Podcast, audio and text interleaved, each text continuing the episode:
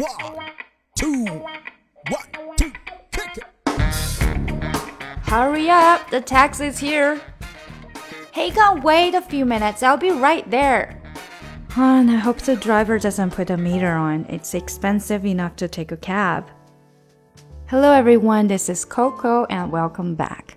那不知道大家有没有碰到刚刚听到的那种情况呢？就是你叫了一个车，车子已经在外面等了，可是啊，里面的人还没有 get ready。比如说你的朋友或者是你的女朋友，这个时候你就需要叫他了，对不对？赶快，赶快，赶快呀！Hurry up，hurry up，车已经到了。The taxi's here。我们平时说 taxi、cab 都是在说出租车。那这个时候，女朋友就说了啊，他可以等上几分钟吧。He can wait a few minutes. I'll be right there. 我马上就要过去了。I'll be right there. 这个 right 这个词非常的好玩啊，它经常可以加在某些词的前面来表达很紧的那种感觉。就像这里面用的这 I'll be right there，我马上就过去了。I'll be right back，我马上就回去了。那还有什么地方我们可以用这个呢？啊，比如说就把这个东西放在那个的后面。Just put it right behind it。哎，你正站在马路的中间，哎，You're standing right in the middle of the street。在这些句子里面，我们都可以加一个 right 来表示紧紧啊、正正啊这种感觉。好，回到我们刚那个对话啊，最后一句就是 I hope the driver doesn't put the meter on. It's expensive enough to take a cab. 我希望他还没有打表，那因为打车已经是很贵了。 好，那这里我们就学到了这个打表，原来就是 put the meter on。好的，下一次我们在出国玩的时候，可能就可以用到这个词了。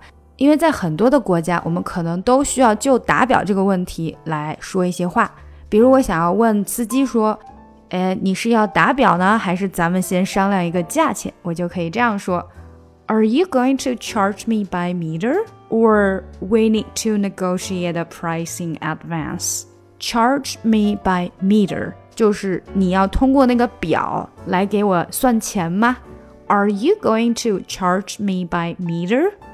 还是 or we need to negotiate a price in advance？好，in advance 这个词呢，哎，如果你听过我之前的 podcast，应该有印象，它就是在前面，在什么什么之前，就是我们要提前的去 negotiate， 这个是商量，去协商一个 price，一个价钱。嗯，这个商量协商比较难说一点哈，negotiate，negotiate。那这个词还会在什么地方经常出现啊？就是在谈判桌上，那个也叫做 negotiate，谈判。We need to negotiate a price in advance. 嗯，现在会说了吗？整句就是 Are you going to charge me by meter, or we need to negotiate a price in advance？好，或者你已经上车了，然后你发现说，哎，司机没打表，那这个时候啊，您能不能把这个表打了呢？Can you please put the meter on? Can you please put the meter on? 啊，你可以把 please 用在中间，就强调了那个请的感觉哈。不过这里呢，还是提醒大家一下，东南亚的国家经常是不打表的，所以最好还是 negotiate the price in advance，提前的去商量一下价钱。OK，让我们回顾一下今天的这个对话内容。Hurry up, the taxi is here. He can't wait a few minutes. I'll be right there. I hope the driver doesn't put the meter on. It's expensive enough to take a cab. 当你跟司机协商说，呃，你是给我打表呢，还是我们先商量个价钱，就可以说 ，Are you going to charge me by meter, or we need to negotiate a price in advance? 喜欢这个节目吗？点赞并订阅，我会更加努力的录音。查看文本，请看节目详情。想要学更多英语内容，请查看我的专辑《听力阅读专项提升》以及口语单词训练营。 I sing a secret song to you each night we are apart.